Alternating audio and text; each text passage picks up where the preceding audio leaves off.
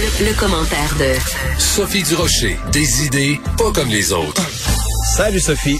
Bonjour Philippe Vincent. Écoute, euh, depuis le début, on dit que quand le gouvernement fait des mesures sanitaires, j'ai l'impression de me répéter, hein, j'ai l'impression d'être dans un disque rayé. Il faut que les mesures soient cohérentes, il faut qu'elles soient compréhensibles, il faut qu'elles soient constantes. Là, c'est à ni plus rien Je prends juste l'exemple du couvre-feu. Quand on a imposé le couvre-feu, la première chose qu'on a dit, c'est c'est la première mesure qui va euh, être levée. Pour quelle raison on va la lever? Le jour où on va sentir que la situation est sous contrôle dans les hôpitaux. Donc, quand on voit aujourd'hui dans les journaux qu'on nous dit que c'est ça qui va être levé, que on va lever le couvre-feu, je me dis ben on vit pas sur la même planète. Moi je vis pas sur la même planète que ces gens-là parce que ce que le message que nous envoie le milieu hospitalier, c'est tout sauf sous contrôle. Donc tu peux pas à la fois dire à la population on, vous impose ça, mais on va l'enlever quand ça va être sous contrôle. Puis le jour où tu l'enlèves, la situation n'est absolument pas sous contrôle. Ce que ça fait, c'est que ce sera pas surprenant quand on va faire des sondages que l'adhésion baisse encore par rapport à la semaine dernière, parce qu'on sait qu'il y a un sondage qui est sorti où l'adhésion avait vraiment fondu comme neige au soleil, ne nous surprenons pas si l'adhésion continue encore à baisser. Le message du gouvernement n'est pas constant, il n'est pas cohérent et il n'est pas compréhensible. Je t'entendais tout à l'heure euh, parler avec nos collègues de, de, Salut Bonjour et tu disais c'est pas facile de l'expliquer. Mm. Le gouvernement a de la difficulté à l'expliquer à la population. Imagine nous l'expliquer à nos enfants. Toi, tes enfants sont, sont, sont beaucoup plus petits. Moi, hier, au souper, on a une discussion avec notre fils qui a 13 ans, qui va avoir 14 ans bientôt, et il nous disait, je ne comprends pas. Lui, il est super content de retourner à l'école en personne parce que l'enseignement à distance, lui, ça ne lui convient pas. C'est pas, c'est un, un, jeune qui a besoin de contact avec les autres parce qu'il est enfant unique. Bref, il était content de quand on lui a dit que l'école recommençait, puis en même temps, c'était accompagné d'une immense inquiétude parce qu'il dit ça va être quoi les mesures qu'on va prendre pour s'assurer que c'est sécuritaire, puis on a été obligé de lui dire ben rien. Il y en aura pas. C'est quoi les mesures Ben le masque.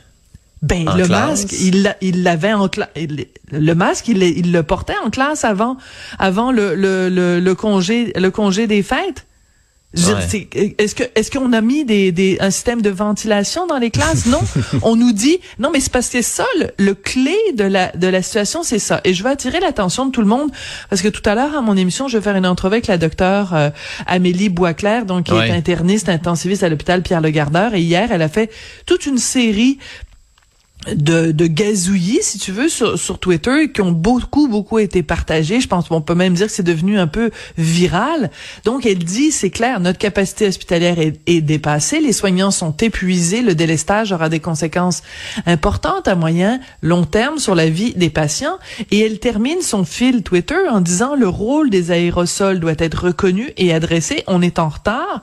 Reconnaître ce mode de transmission aidera à surmonter la cinquième vague je veux dire, je, je, ne vois pas dans le dans le retour en classe lundi des mesures qui s'attaquent spécifiquement au rôle des aérosols. Qu'est-ce qu'on fait pour la ventilation? S'il fait moins 40, on va dire quoi aux, dans les, aux gens dans les classes, aux professeurs d'ouvrir les fenêtres?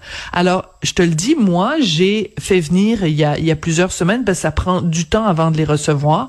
Je suis allée sur Internet et j'ai commandé pour mon fils, ben, éventuellement pour nous, mais surtout pour mon, mon fils, des masques N95. En fait, quand ils sont vendus pour la population, c'est des F94 qui protègent vraiment, non, mais ça protège vraiment extraordinairement bien, beaucoup plus qu'un masque euh, euh, chirurgical que, que tu jettes, là, les masques sanitaires que tu jettes, et n'en déplaise à, euh, j'allais dire, feu docteur Arruda, c'est-à-dire en fait à l'ex-directeur de la santé publique qui dit, ah ben c'est dangereux, c'est un faux sentiment de sécurité.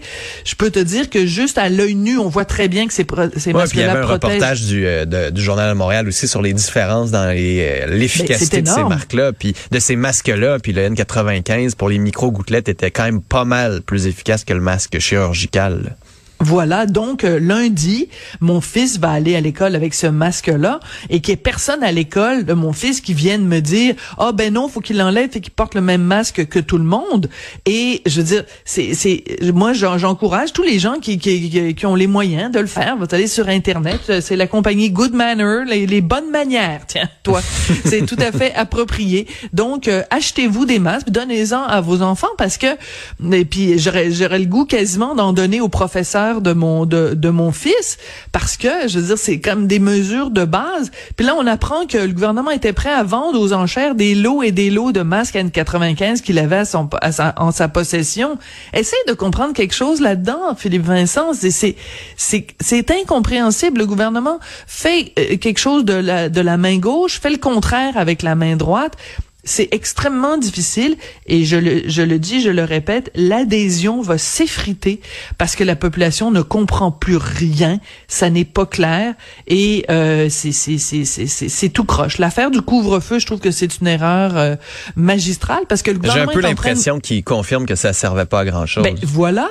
Mais je veux dire, c'est un aveu, c'est un aveu politique d'échec, mais qui nous le disent, qui nous le disent finalement, on s'est rendu compte que c'était pas une bonne mesure, que c'était pas une mesure appropriée, mais qui viennent pas nous dire la raison pour laquelle on l'enlève, c'est pour la raison qu'on avait prévue mm. au début, qui est que la situation est sous contrôle, parce que c'est tout sauf sous contrôle. Écoute, j'ai très hâte de parler avec Dr Amélie Boisclair de, de cette situation-là parce qu'elle est vraiment furieuse. On va écouter ça dans ton émission euh, tantôt. Sophie, merci d'avoir été là.